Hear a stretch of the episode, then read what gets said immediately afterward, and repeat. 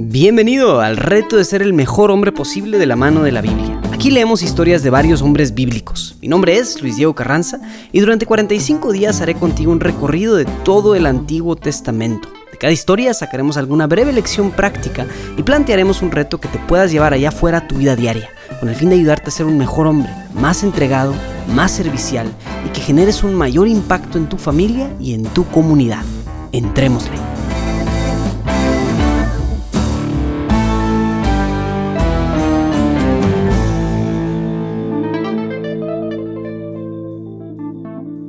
Bienvenido al día 30.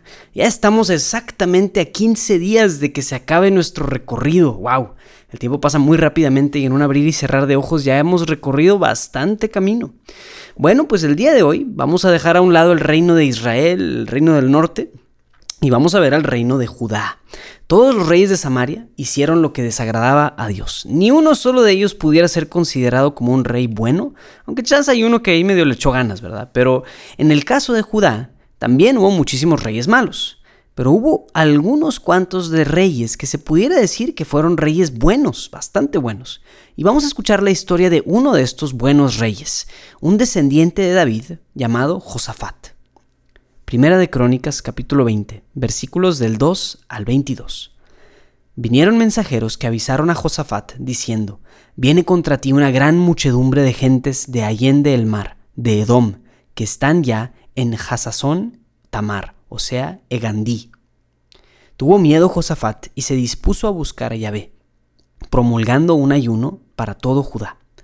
Consagróse Judá para implorar a Yahvé, y también de todas las ciudades de Judá vino gente a suplicar a Yahvé. Entonces Josafat, puesto en pie en medio de la asamblea de Judá y de Jerusalén, en el templo de Yahvé, delante de un atrio nuevo, dijo, Yahvé, Dios de nuestros padres, ¿no eres tú Dios en el cielo ¿Y no dominas tú en todos los reyes, reinos de las naciones? ¿No está en tu mano el poder y la fortaleza, sin que nadie pueda resistirte? ¿No has sido tú, oh Dios, el que expulsaste a los habitantes de esta tierra delante de tu pueblo Israel y la diste a la posteridad de tu amigo Abraham para siempre? Ellos la han habitado y han edificado un santuario en tu nombre diciendo, si viene a nosotros algún mal, espada, castigo, peste o hambre, nos presentaremos delante de este templo y delante de ti, porque tu nombre reside en este templo. Clamaremos a ti en nuestra angustia, y tú oirás y nos salvarás. Pero mira ahora, cómo los amonitas y los moabitas y los del monte Seir, a donde no dejaste entrar a Israel cuando salía de la tierra de Egipto, de modo que Israel se apartó de ellos sin destruirlos, ahora nos vengan, nos pagan viniendo a echarnos a la heredad de la que tú nos has legado. Oh Dios nuestro, ¿no harás tú justicia con ellos? Pues nosotros no tenemos fuerza contra esta gran multitud que viene contra nosotros y no sabemos qué hacer, pero nuestros ojos se vuelven hacia ti. Todo Judá estaba de pie ante Yahvé con sus niños, sus mujeres y sus hijos.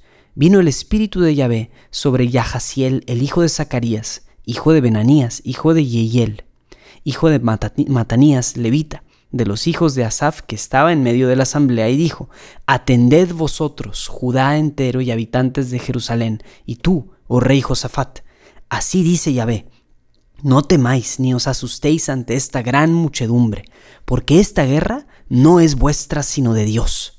Bajad contra ellos mañana, mirad, ellos van a subir por la cuesta de Cis, los encontraréis en el valle de Sof junto al desierto de Yeruel no tendréis que pelear en esta ocasión, apartaos y quedaos quietos, y veréis la salvación de Yahvé que vendrá sobre vosotros, oh Judá y Jerusalén.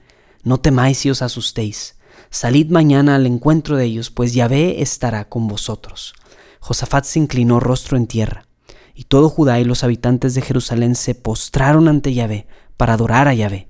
Y los levitas los hijos de los queatitas y de la estirpe de los coreitas se levantaron para alabar con gran, gran clamor a Yahvé, el Dios de Israel. Al día siguiente se levantaron temprano y salieron al desierto de Tecoa. Mientras iban saliendo, Josafat, puesto en pie, dijo, Oídme, Judá y habitantes de Jerusalén, tened confianza en Yahvé, nuestro Dios, y estaréis seguros. Tened confianza en sus profetas y triunfaréis. Después, Habiendo deliberado con el pueblo, señaló a los cantores que vestidos con ornamentos sagrados y marchando al frente de los guerreros, cantasen en honor de Yahvé. Alabad a Yahvé porque es eterna su misericordia. Y en el momento en el que comenzaron las aclamaciones y las alabanzas, Yahvé puso emboscadas contra los amonitas y moabitas del monte Seir, que habían venido contra Judá, y fueron derrotados. Palabra de Dios. Wow, pues aquí tenemos a un muy buen rey. Y empezamos a ver un patrón, amigos. Hemos visto que ante las situaciones difíciles, los reyes malvados reaccionan queriendo mostrar que son los más fregones del mundo, los más fuertes y según ellos los más imponentes. Y en el 100% de los casos, esos reyes malos terminan regándola y cayendo en grandes derrotas. Ese orgullo jamás los, los lleva a buenos resultados. En el caso de Josafat, vemos que su primera reacción cuando le dicen que un gran ejército viene a atacarlo es arrodillarse delante de Dios y poner a todo el pueblo a ayunar y a orar.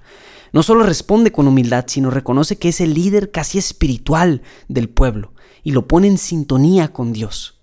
El otro detalle impresionante que nos da esta historia es que después de su oración y de la respuesta de Dios, Josafat llega al momento de enfrentarse a este gran ejército. ¿Qué hace Josafat? No pone a sus mejores guerreros al frente o a las fuerzas más imponentes, a la caballería o tampoco a los más habilidosos. ¿A quién pone al frente? A los músicos. No sé ustedes, pero si te imaginas, yo me imagino un ejército, no suelo imaginarme un coro marchando en primera fila. Josafat hace esto precisamente porque quiere que su ejército tenga una plena y absoluta confianza en que Dios los acompaña en la batalla. También, al estar los músicos alabando al Señor en medio de la guerra, esto ubicaría a los hombres del ejército en la presencia de Dios. Nada mejor que eso para ganar cualquier batalla. Un hombre como Josafat, un buen rey, igual que su ancestro David, sabe que toda victoria depende absolutamente del Señor. Se reconoce absolutamente dependiente de Dios, que es de donde obtenemos todas las cosas, especialmente las victorias. Pues bueno, con todo esto en mente, vamos a trabajar hoy en el área espiritual. El reto de hoy va a ayudarte a poner, igual que a Josafat, a Dios primero. Quiero retarte en que todas las cosas que te sucedan hoy, chiquitas, grandes, todas las situaciones que enfrentes, ya sean juntas, traslados, proyectos, trabajo, tareas o cualquier cosa, vuelvas tu pensamiento hacia Dios y le pidas que te ayude. Lo ideal es que esta actitud de voltear constantemente a Dios pidiéndole ayuda se convierta en un instinto natural, casi como un reflejo para todas las cosas que te sucedan. Quiero que reconozcas, igual que este gran rey, que eres absolutamente dependiente de Dios. Y que si pones todos tus proyectos y todas tus batallas en manos de Dios, tienes la victoria absolutamente asegurada, porque como decía en la lectura, este, esta lucha no es tuya, es una lucha de Dios, es una batalla de Dios. Dios te ama y jamás te abandonará para que pierdas en la batalla. Entrégate en tu corazón en medio de la guerra y pon la alabanza de Dios al frente de tu ejército. Esto ha sido todo por hoy. Te invito a compartir en redes sociales la experiencia que estás viviendo con este programa. Asegúrate de seguirnos desde la plataforma de podcasts y también a darte de alta en la lista de emails en retohombre.jdn.app para que no se te pase ninguno de los días de este programa. También si quieres compartirme tu experiencia de cómo estás viviendo estos retos, te invito a que me escribas a mi correo personal de luisdiegoelcar.gmail.com. Mi nombre es Luis Diego Carranza, invitándote a seguir siendo el mejor hombre posible. Nos vemos mañana.